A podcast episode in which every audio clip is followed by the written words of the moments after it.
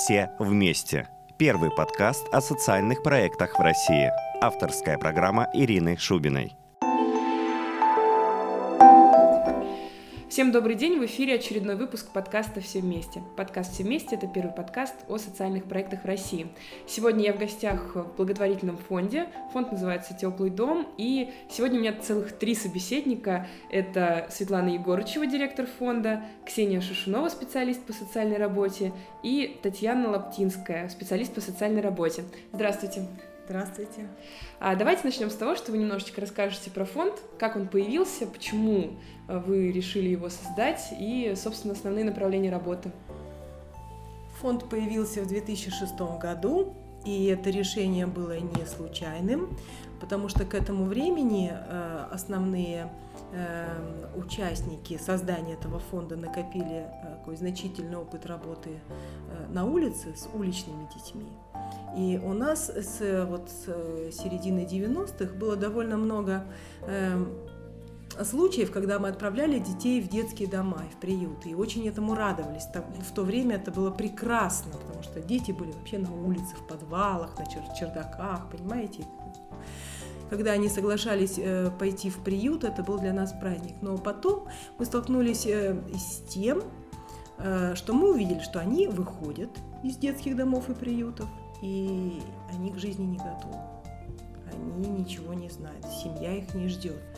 И мы подумали, что было бы прекрасно все-таки эм, вот это вот социальное сиротство прервать на более раннем этапе. На этапе, когда семья э, начинает только расшатываться и разваливаться. При первых признаках вот этого развала было бы хорошо эту семью укрепить и мы начали работать э, сначала с э, уличными детьми, с семьями уличных детей э, с, по программе Международной организации труда, и был очень успешный проект. То есть э, действительно самые сложные семьи, там, где дети э, на улицах и продавали, и вплоть до самых э, сложных эм, э, семей удалось спасти дети начали ходить в школу, как-то подвыпрямились. И мы решили, что было бы хорошо вообще вот сделать э, основным, основной фокус нашей работы на работе с семьями. И в это время я познакомилась э, с некоторыми э, людьми бизнеса, и они решили, что пора создать организацию, которая будет поддерживать российский бизнес. Э, потому что вот э, предыдущая организация, где я работала, ее поддерживали финны.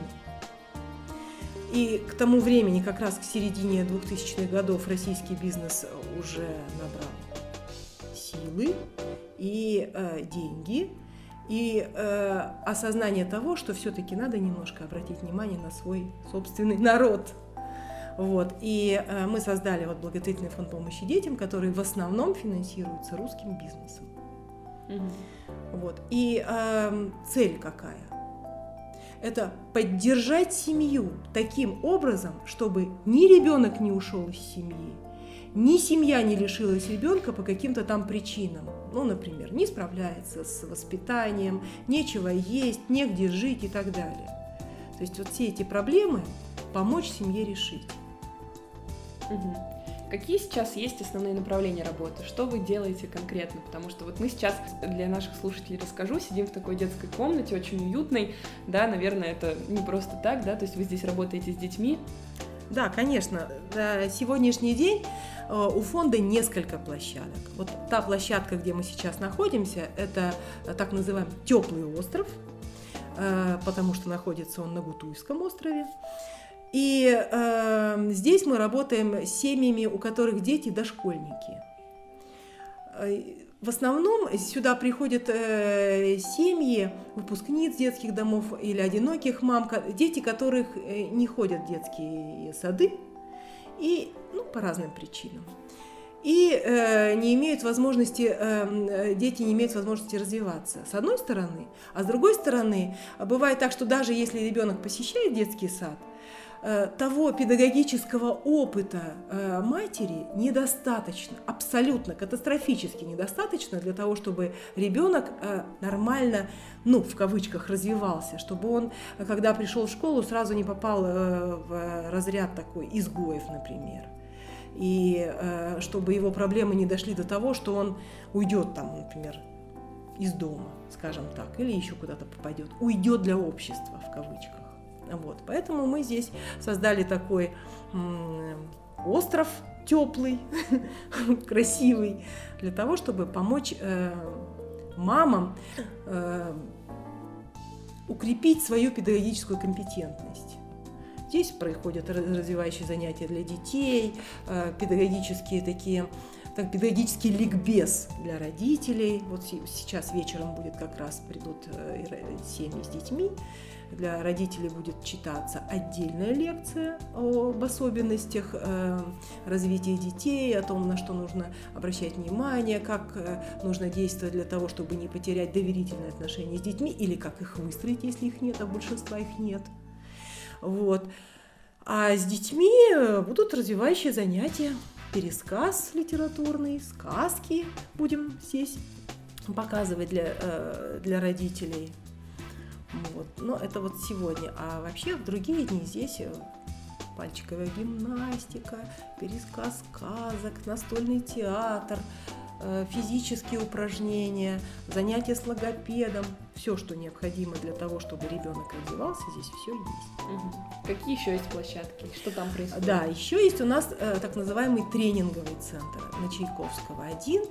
Э, там у нас э, две формы групп. А вот последняя форма по времени, которая недавно появилась, это так называемая группа второго дыхания. Второе дыхание мы так назвали группы для мам с детьми до года. То есть э, вот выяснилось, мы специально этого не хотели, но жизнь нас поставила перед тем фактом, что в городе в самом таком, может быть, беззащитном положении находятся мамы, э, мигранты, из российских регионов, Тверская, Костромская, Челябинская область, которые приехали сюда в Питер на заработки, э, родили здесь детей, пособий у них нет, э, потому что они работали чаще всего без оформления. Э, пособий нет, вернуться возможности домой у них чаще всего нет по тем или иным причинам. Потому что когда есть, мы все-таки вот налаживаем отношения между э, семьей, которая у девушки осталась где-то там далеко, и помогаем ей туда вернуться, для того, чтобы получить поддержку своей родной семьи. Вот. И девушки оказываются на самом деле в очень трудной ситуации. Э, очень часто мы таких мам устраиваем в кризисные квартиры, потому что им негде жить. Кризисные квартиры города. Слава богу, сейчас в городе очень много ну, есть, во всяком случае, такие кризисные квартиры, в отличие, там, скажем, от того, что было 10 лет назад. И э, эти мамы оказываются не только в материально в трудном положении, но и психологически трудном положении. Это положи... изоляция, незнание, неумение воспользоваться э, опытом поколений. Ну, мама не может ей помочь, тетя там и так далее, какие-то соседи, потому что нет связи социальных у этой мамы. Вот. И эм, изоляция от прежних знакомых. Ну, то есть понятно, что там были какие-то знакомые на работе, сейчас она на работу не ходит, у нее нет связи. Поэтому э, одна из таких основных задач э, наших э, вот, вот группы второго дыхания, кроме материальной, конечно, поддержки, материальную поддержку оказываем, э, прервать эту изоляцию, дать какие-то вот э, знания о том, что происходит с детьми, почему у него такой стул, как лечить сопли, э, что делать, если ребенок не переворачивается и так далее. Вот потому что как купать вплоть до того, что как купать. Потому что когда к нам приходят выпускницы детских домов с детьми, только что родившимися, то для них на самом деле это, это серьезная проблема. Э, мало того, что уход сам по себе за ребенком, э, это действительно серьезно, потому что никогда не, не видел такого ребенка, как его взять на руки, как его утопить и так далее. Но еще и э, проблема в том, как выстроить отношения с этим ребенком, как его любить, как его тетешкать, как ему петь колыбельные, потому что нет этого в опыте. Вот. И поэтому мы вот этими группами пытаемся как-то вот восполнить то, что, э, в чем испытывают наши мамы дефицит. И, конечно, создаем группу. Она создается всегда, во всех наших группах всегда создается группа поддержки, так называемая. То есть наши мамы знакомятся, начинают переписываться ВКонтакте, ходят друг к другу в гости, там устраивают э, друг друга на работу, что-то подсказывают, где-то что-то вот обмениваются адресами других благотворительных фондов. Ну, то есть вот хорошая такая функционирующая группа поддержки. То есть у людей э, их, так сказать, бэкграунд увеличивается, укрепляется, и они у нас, в общем, мы рады за них. Вот это вот одна форма, они приходят к нам днем, а вечером семейные занятия. На Чайковского, поскольку он называется он тренинговый центр, значит у нас там семейные тренинги, так называемые. Вот такие специальные занятия, куда э, семья приходит целиком, всей семьей, и вот собирается так от 6 до 10 семей, э, садимся в круг, говорим новое хорошее сначала, такое противоречие старому плохому. Вот это такая хорошая традиция. После этого что-нибудь делаем вместе. Ну, арт-терапевтическое какое-нибудь упражнение большое, или опять-таки наш излюбленный эм, литературный пересказ, который э, помогает семьям развивать коммуникативные навыки, навыки речи, навыки понимания того, что с ними происходит, навыки решения проблем. Ну, я просто про эту технологию сейчас э, нарочито долго не буду говорить, потому что про нее можно рассказывать часами. Вот. И э, чаепитие завершающее или начальник это как, как решает. И прощаемся, и люди уходят в таком приподнятом, хорошем настроении, говорят, крылья выросли. То есть вот это вот все направлено на то, чтобы, с одной стороны, как-то вывести людей из беспомощности, в которую они часто впадают, и, и кажется, что ну ничего нельзя изменить. И вот это вот такое уныние. Вот, и эти занятия направлены на то, чтобы это, это пресечь это уныние, чтобы дать какую-то надежду. И с другой стороны, да, мы карточки даем, ну, ленты на продуктовые наборы и так далее помогаем. Ну плюс, конечно, все наши экскурсии, выезжаем. Вот. В последнее время мы начали работать в области. То есть у нас уже две группы в Изваре, в Волосовском районе, И вот сейчас начали еще работу в Кикерино. Вот, э, работа очень интересная.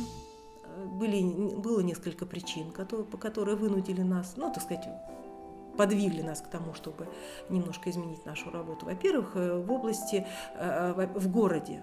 В городе сейчас э, создана, на мой взгляд, вполне себе достойная система помощи семьям. В смысле? В виде центров помощи семье и детям, да. Люди работают хорошо, стараются, в общем, очень много фондов,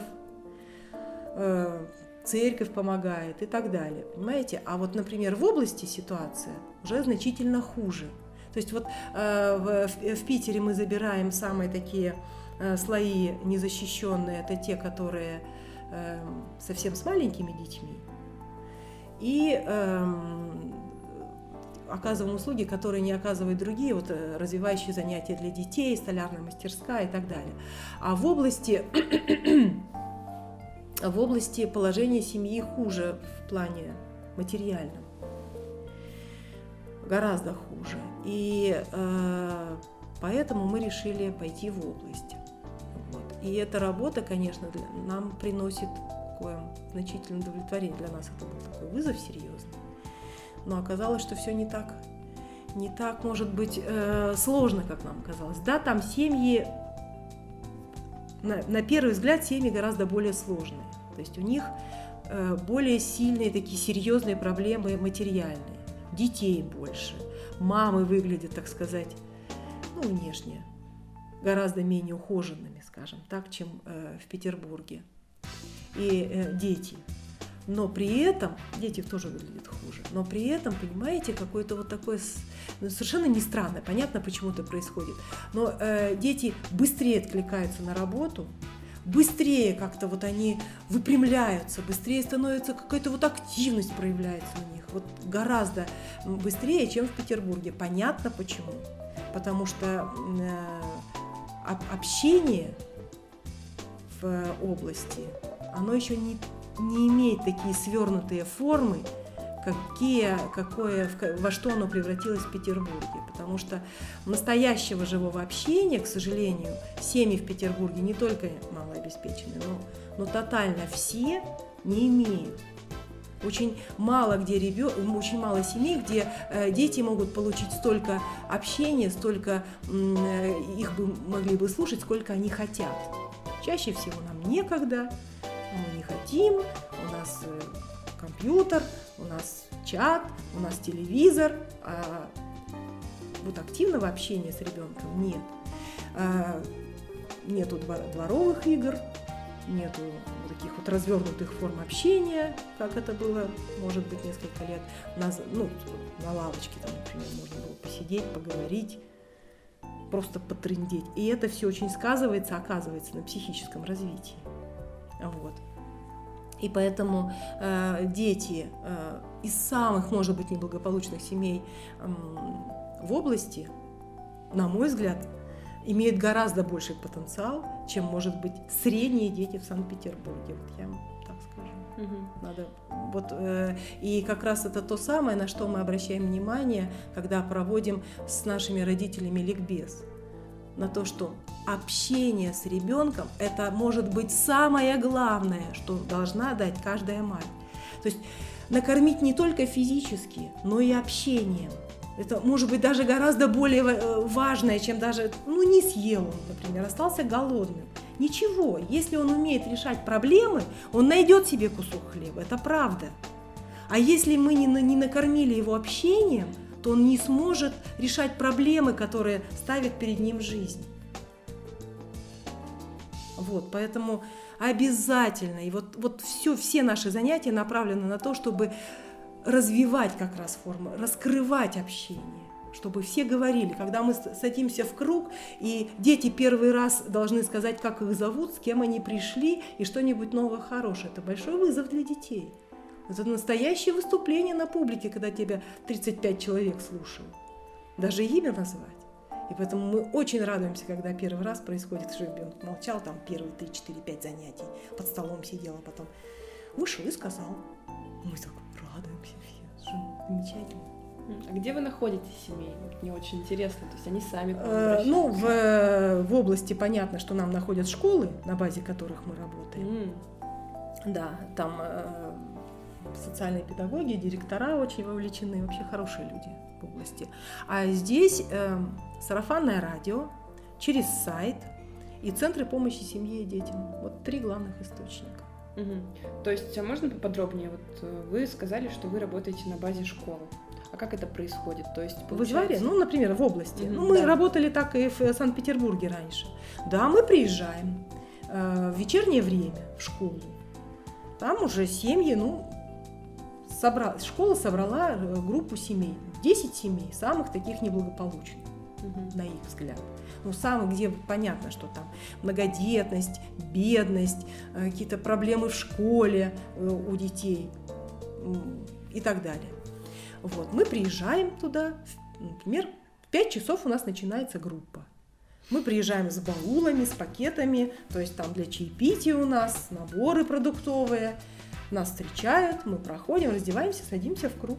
Угу. Все, я поняла.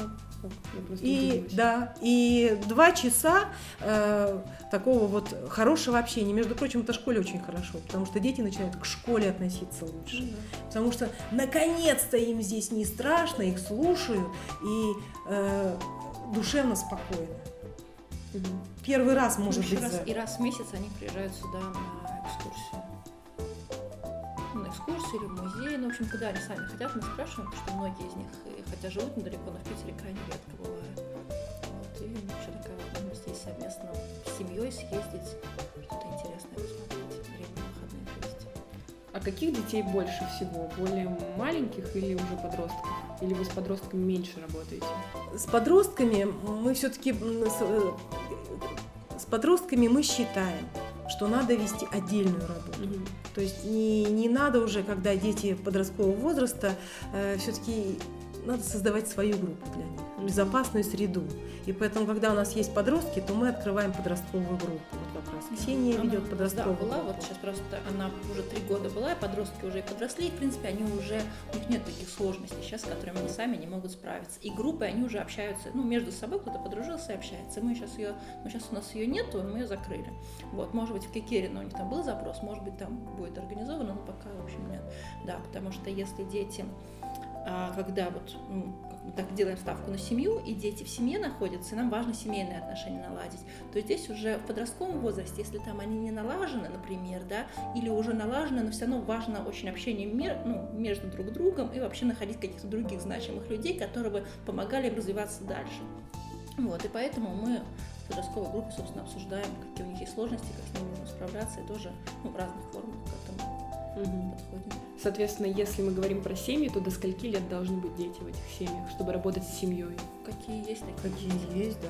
То есть, если семья обращается, вот как у них не было маленькие, для них есть группа для второе дыхание постарше, вот дети есть вот эта площадка. Если есть разновозрастные дети, тоже можно То уже смотрим, э, для какого ребенка более важна помощь. То есть, если это мы видим, что надо, чтобы маленькому ребенку помочь, то это второе дыхание или сюда теплый остров. А если мы видим, что надо поддержать более старшего ребенка, то это может под- подростковая группа или столярная мастерская. Мгм. А какие специалисты у вас в основном работают? Э, Да, я так понимаю, что как у любого благотворительного фонда, я так уже немножко разобралась, есть сотрудники квалифицированные и есть, скорее всего, волонтеры, которые вам помогают, да? То кто эти люди? Да, и Сотрудники, специалисты по социальной работе, психологи, мастер столярной мастерской э, и волонтеры. Мгм. Волонтеры нам э, нужны, и мы их всегда приглашаем в палаточные лагеря, которые мы устраиваем, или там у нас есть южная дача, например, на Азовском море, и там тоже волонтеров мы приглашаем периодически, потому что там было бы хорошо. Как- Мгм. То есть волонтеры, они исполняют роль э, вожатых, что-то такое, да? Ну, людей, которые рядом с детьми, Мгм. скажем так, которые всегда для них. Да, Вот- даже вот когда волонтеры спрашивают, что надо быть, у нас такой емкий ответ, просто быть, ну, быть рядом, быть вместе. Мгм. Вместе. замечать Да. детей, разговаривать с ними, э, поддерживать, когда ребенку тяжело, потому что э, очень часто бывает так, что для ребенка это вот единственная отдушина бывает. Вот и есть возможность какие-то стереотипы общения со взрослыми как раз вот э, поменять Мгм. тем, что появляется наконец-то взрослый, которому этот ребенок не безразличен. И этот опыт, он же не пропадает потом. Он может что-то изменить очень сильно в ребенке. Мы такие видели. Ну Да, просто по-другому общается со взрослым. То у нее есть стереотип, вот, что мы с мамой общаемся так, с учителями так. И кажется, больше взрослых рядом то может не оказывается. А появляется другой, более ценный опыт, и они по-другому понимают, что можно как-то разговаривать, что тебя будут слушать. Мгм. Как вы привлекаете волонтеров? А, ну вот у нас волонтеры еще активно задействованы репетиторы, они очень активно, кстати, отвлекаются. Да, да, Да, да. то есть волонтеры-репетиторы, когда они, что у детей почти у всех есть проблемы с учебой. И, ну, и в нормальной семье это не всегда здорово, когда мама тебе с учебой помогает, это сложно бывает. А в наших семьях, ну, как бы особая еще специфика накладывается, потому что иногда мама, например, выпускница детского дома, она ну, программу уже так, пятого-шестого класса с трудом может объяснить, особенно, например, если это иностранный язык, да. А Вот, поэтому э, какое-то время назад было, э, ну, в общем, начали мы привлекать волонтеров-репетиторов. И э, они достаточно легко, как для меня было удивительно, находятся. То есть э, активно отзываются, и он просто входит в семью, и каждую там, неделю, или как они сами договариваются, волонтер туда посещает. Находим через группу ВКонтакте, ну, как-то о нас узнают, да, на какие-то мероприятия приходят, ну, тоже друг другу передают. Был э, опыт, но небольшой, когда вот один университет а, массово так пришли, ну, это была инициатива самого университета. Вот, они пришли, они рассказали о фонде, они там человек 10, по-моему, сразу Высшая школа Высшая школа экономики, да. там юристы. И, как ни странно, они до сих пор продолжают какие-то А обучаете ли вы как-то волонтеров? Нужна ли какая-нибудь предварительная подготовка, прежде чем человек будет допущен к ребенку? Ну, потому что разные же бывают истории. У нас был такой опыт э, школы волонтеров. Мгм. И этот был замечательный опыт. Значит, в 2007 году у нас был договор с университетом, с нашим большим, и мы выполняли для них такую, даже это они нам заплатили за это, то есть мы выполняли для них такую э, работу, открыли школу волонтеров. И э, замечательно было чем? Тем, что эти волонтеры, вот до сих пор некоторые с нами, волонтеры, из, э, тех, из того волонтерского курса два, два волонтера стали нашими сотрудниками, вот. И, и между собой они очень сильно передружились, потому что это все было в такой тренинговой форме, замечательной, веселой.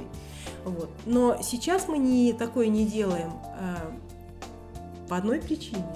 Даже дело не в, не в деньгах. Мы могли бы это бесплатно сделать для волонтера. Мы не можем найти команду волонтеров, которая готова была бы стабильно приходить каждую неделю на такой тренинг. Угу.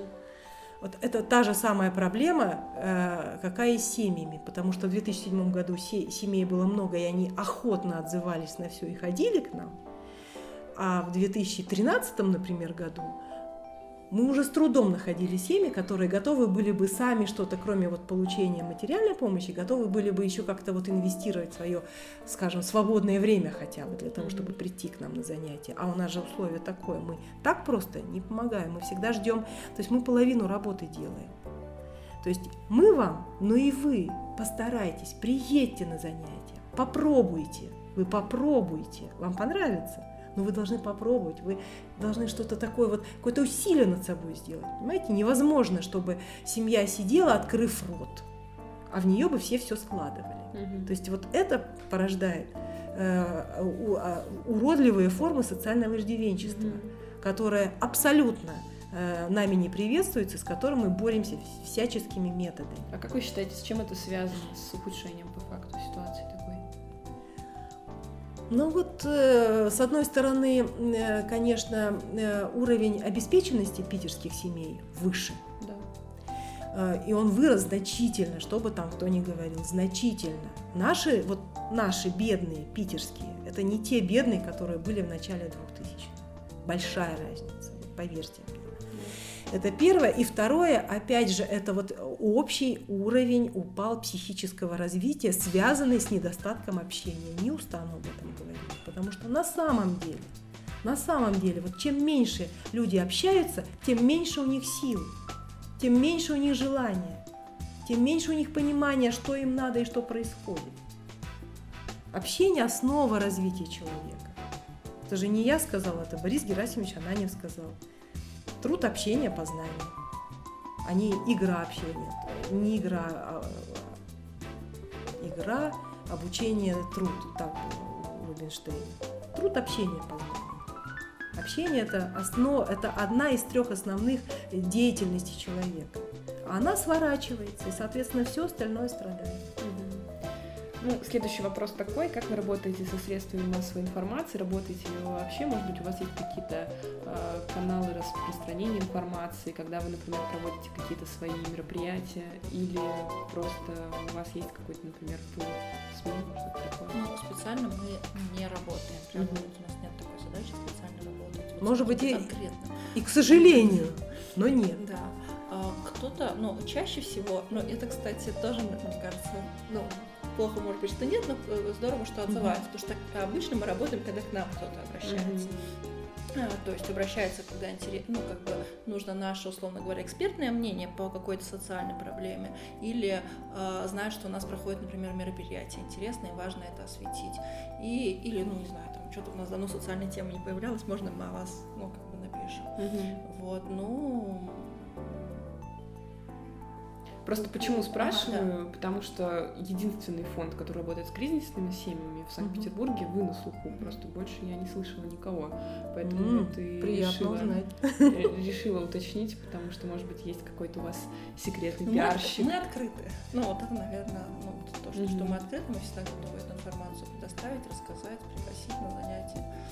В общем, если есть какой-то ну, интерес к этой проблеме, мы готовы об этом говорить. Mm-hmm. Ну, если вернуться вот к работе с семьями, есть ли возможность озвучить некий алгоритм? Вот как происходит э, сопровождение, да, правильно можно так сказать, одной семьи с того момента, как она к вам приходит, и с того момента, как вы ее отпускаете? Отпускаете ли вы семьи, или вы за ними наблюдаете Конечно. там до упора, да, пока ребенок не выпустится из э, института, вот, или, например, у вас... другая семья. Вот, или у вас есть какие-то критерии, например, по которым э, вот этот срок сопровождения заканчивается, да, и вы говорите, что ваша работа выполнена успешно, и семью mm-hmm. можно уже отпустить. Конечно, такой критерий есть. Это способность семьи справиться с проблемой. Вот как только семья способна справляться с проблемой, все, она справляется сама с проблемой. Вот. Но, Татьяна Лукьяна, может, вы расскажете какой-нибудь свой случай? чтобы продемонстрировать алгоритм, ну, на да. примере. Ну, на примере. Вот мне позвонила, вот как пример, да. сегодняшний да. просто случай. Да. Вот женщина должна была сейчас прийти на прием первичный. Не смогла приехать, потому что нет денег на проезд. Телефон заблокирован, потому что нет денег на телефон. Общаюсь через соседку. Первый раз она позвонила мне тоже от соседей. Вот. Узнала о нас в поликлинике в детской. Ситуация сложилась ну, неожиданно трагически. Ушел муж, неожиданно оставив ее с четырьмя детьми. Младшему два года. А семья вот с таким ребенком – это особо уязвимый случай, когда детская карточка заканчивается, мама еще не работает до трех лет. И представьте, нет кормильца и четверо детей. Вот, что я буду делать с этой семьей? Ну и как и с каждой, которая так обращается. Вот она не приехала сегодня ко мне, завтра, значит, я поеду вот на эту э, бульвар Красных Зорь и познакомлюсь, узнаю, какие нужды первичные. Возможно, завтра же я куплю им продукты. Там карточки, ленты подарочные. Э, а если нет возможности у мамы сходить с ребенком, конечно, я и сама и принесу эти продукты в семье. И, конечно, чтобы мама не пала духом, и детям не захотелось идти на улицу, а не дома, где мама плачет, потому что муж бросил, и ситуация такая кризисная, надо, конечно, их ну, вытащить к нам. Посмотрю, детки, какого возраста. Кто-то будет ходить в столярную мастерскую, мальчики там. Кто-то будет ходить сюда, вот на эту площадку, там два годика младшего, на развивающие занятия. Вот и круг общения у детей, круг общения у мамы появится, наша поддержка. И таких случаев много, когда женщина приходит черная от горя, и когда у нее, у нее глазки начинают светиться, она понимает, что она не пропадет, понимает, что мы всегда рядышком. Мы вот ручки подставляем свои, в общем-то, и действительно, как Светлана Леонидовна сказала, пока не сможет самостоятельно решать эту проблему, я буду сопровождать там, ну или другой специалист. И вот так мы ведем семьи. Мы всю в комплексе семью, в общем-то, стараемся ну, работать с каждым членом семьи и вместе с семьей. Ну вот а по вашему опыту, сколько требуется времени, чтобы вот семью того момента, как вы взяли ее да, под свое крылышко, и до того момента, пока вы ее отпускаете, сколько требуется времени? Все индивидуально. В среднем Все два года. Да. Мы вот так и считали, в среднем два года. Кому-то больше, если ну, совсем там э, случаи запущены, кому-то меньше. Кому-то достаточно полугода. И раз, и семья встала на крыло и полетела, и слава богу, и до свидания, и, так сказать. Потом только мы узнаем, они нам ВКонтакте пишут что-то такое, ну, угу. какие-то радостные вести от них. Вот Татьяна Лукьяна да. сегодня. Сегодня тоже, вот у меня звонок такой приятный был. Первым позвонила в теплый дом женщина, которая сегодня получила ордер на квартиру. А выбивали это погорельцы из области с 10 -го года, да, Светлана да, В 10 да. году женщина безнадега полная была. В восьмом году сгорел дом, и не могли добиться ничего. И, конечно, пройдено много кабинетов, там да, с боем. Да, с боем. Я, я ездила в эту деревню, там да. сколько, да, разговор всякий был с администрацией района, но все-таки вот результат очень приятный. Семья получила и землю как многодетная, и сегодня вот двухкомнатную квартиру. И, конечно, очень приятно, что звонят нам первым. Это ну, ну, дорого стоит. Значит, да. Вы уже говорили, вот, например, да, про ленту, про то, что есть какие-то подарочные карты. Правильно ли я тогда понимаю, что у вас есть какие-то спонсоры, которые Конечно. вот именно таким образом вам помогают? Конечно, да. Можете поподробнее рассказать, если это не секрет? Э, нет, ну, карты ленты мы покупаем сами, но совсем э, недавно, вот э, в сентябре, компания Пепсика, например, нам э, дала на значительную сумму карт Окея, и тогда мы смогли вот благодаря этой компании, очень многие семьи у нас обулись, оделись, мы накормили многие семьи, потому что, например, была в одной семье такая ситуация, 9 детей, и папа потерял работу, и мы могли дать на значительные суммы эти карты, и там mm-hmm. действительно поддержали, так что вот такие случаи, это, конечно, еще замечательно. Mm-hmm. Ну а если говорить про источники финансирования благотворительного фонда, то вы в основном, вот как вы уже вначале сказали, опираетесь больше на корпоративный сектор, да? Да, на, на компании. Ну, во-первых, это компании, связанные с нашими попечителями, mm-hmm. и во-вторых, те компании, которые принимают участие в наших благотворительных э, акциях. Mm-hmm. Благотворительный футбол, благотворительный пейнтбол, благотворительный спектакль. Ну, то есть у нас спектакль недавно был, там, где э, люди покупали себе роли для того, чтобы поиграть вот в спектакле mm-hmm. с э, профессиональным режиссером, вот, и распространять и компании, в которых они работают, покупали билеты для своих э, сотрудников. сотрудников, чтобы посмотреть этот спектакль. В общем, достаточно э, количество денег мы там собрали. Uh-huh. Вот. Эм, люди помогают в индивидуальном порядке через платежные системы. Uh-huh. Довольно не, много денег приходит. То есть мы этому очень рады. Ну вот просто по вашему опыту, да, угу. все прекрасно знают, что вот самая, наверное, популярная тема, если говорить про пожертвования, угу. это детские дома. Угу. Вот все-таки кризисные семьи как тема, насколько она э, вот актуальна, да, потому что вот если мы, например, срав... сравнивать будем, не знаю, с одной стороны детские дома, с другой угу. стороны бездомных, да, вот есть угу. фонд ночлежка известный, угу. то безусловно там у них у ночлежки больше проблем именно с жертвователями, потому угу. что тема не популярна. Вот если говорить про кризисные семьи, насколько вообще активно откликаются жертвователи? Все зависит от того, на что нацелен жертвователь. Если э, он готов э, инвестировать в свое будущее, когда нам жертвуют, люди реально инвестируют в свое личное будущее. Если они хотят жить здесь с нами, с этими детьми, которые вырастут, и их дети будут жить с этими детьми, то понятно, что э, то, что вырастут дети, э, готовые решать проблемы, которые не станут на пути преступников, которые э, не сопьются, которые будут гражданами, которые будут тружениками, то понятно, что в это стоит вкладываться. Но это же и не только я это поняла. Президент недавно об этом сказал. Mm-hmm. И очень правильно. Потому что детские дома, это, такое, понимаете, это очень дорого, во-первых. Потому что содержание одного ребенка обходится от 300 до миллиона. В год. В год. Понимаете? Да. Вот и даже больше, это только из бюджетов, не включая благотворительные mm-hmm. пожертвования. Понимаете, в Питере они очень дорогие. И там, и слава богу, что там хорошо детям, но при этом все-таки ребенку лучше жить в своей родной семье. Если там есть хоть какие-то эмоциональные связи между матерью и ребенком, если мать любит ребенка, надо сделать все, чтобы семья сохранилась. Все. Угу. Это и выгодно с точки зрения даже экономии грубой не говоря уже о том, что ребенок вырастет, у него он будет э, нормальное представление о семье, у него не будет таких грубых проблем потом со своими детьми, понимаете? Угу. Поэтому не знаю. Мне кажется, что люди, когда они понимают, что они инвестируют в свое будущее, ну. Ну, это, наверное, просто на, на слуху очень, что если помогать, то помогать нужно детскому дому. Ну, это да. просто вот у всех первое. И да. Стереотипно. Да, и люди, когда как бы хотят помочь, они идут по этому пути часто, да. Но углубляясь даже, пытаясь помочь детскому дому, понимают, что там нужна помощь часто деньгами, а так это достаточно, ну, часто бывает закрытая сама система. То есть ты не можешь, э, ну, можешь приезжать, но детям, например, это одноразовая помощь не очень нужна. С ним нужен долгий контакт, и на долгое время, может быть, не каждый с этим готов.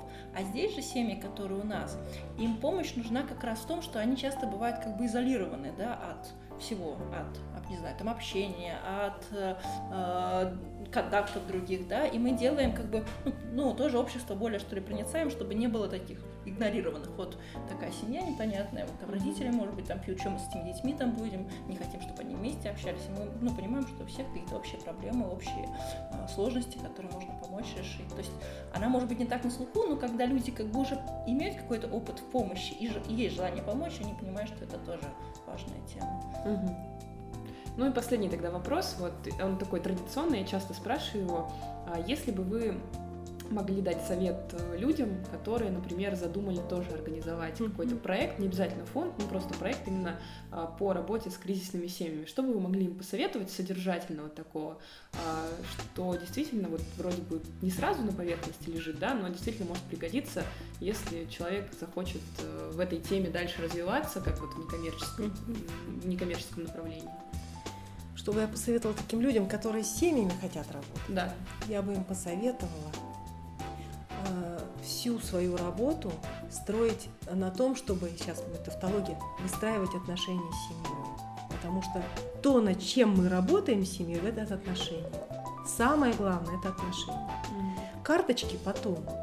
И формы занятий, столярка это, или еще какие-то там тренинги, или палаточный лагерь, или там южная дача, это все потом, вторично. Основа работы с семьей – это отношения. Если тогда говорить про отношения... Равные.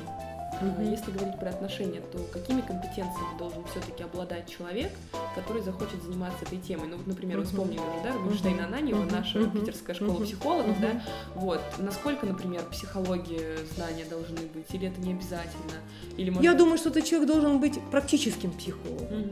Есть же люди, масса таких людей, которые не имеют э, квалификации психолога, но при этом являются практическими психологами. Э, это должны быть люди, любящие люди, э, готовые принимать их, умеющие отделить отношение к действию, которое делает человек, от отношения к нему самому как к личности. Угу. Я ненавижу то, что ты делаешь, но люблю тебя как, как, как человека. Вот, вот это все время должно вот, вот это вот основное. Вот это то, на что я смотрю, когда вот я сотрудников отбираю. Угу. Это очень сложно, кстати. Одна из самых сложных проблем – найти сотрудников. Угу. Правда. а вы бы что посоветовали? Ну, я тоже поддерживаю Светлану Леонидовну. Доверительные отношения. Без них никакая работа не состоится дальнейшем. Если тебе доверяет семья, то ты уже ну, вот, становишься их другом, и действительно вот эта дружба, она усиливает и нас, и их, в общем-то. Мы крепнем вот от этой дружбы.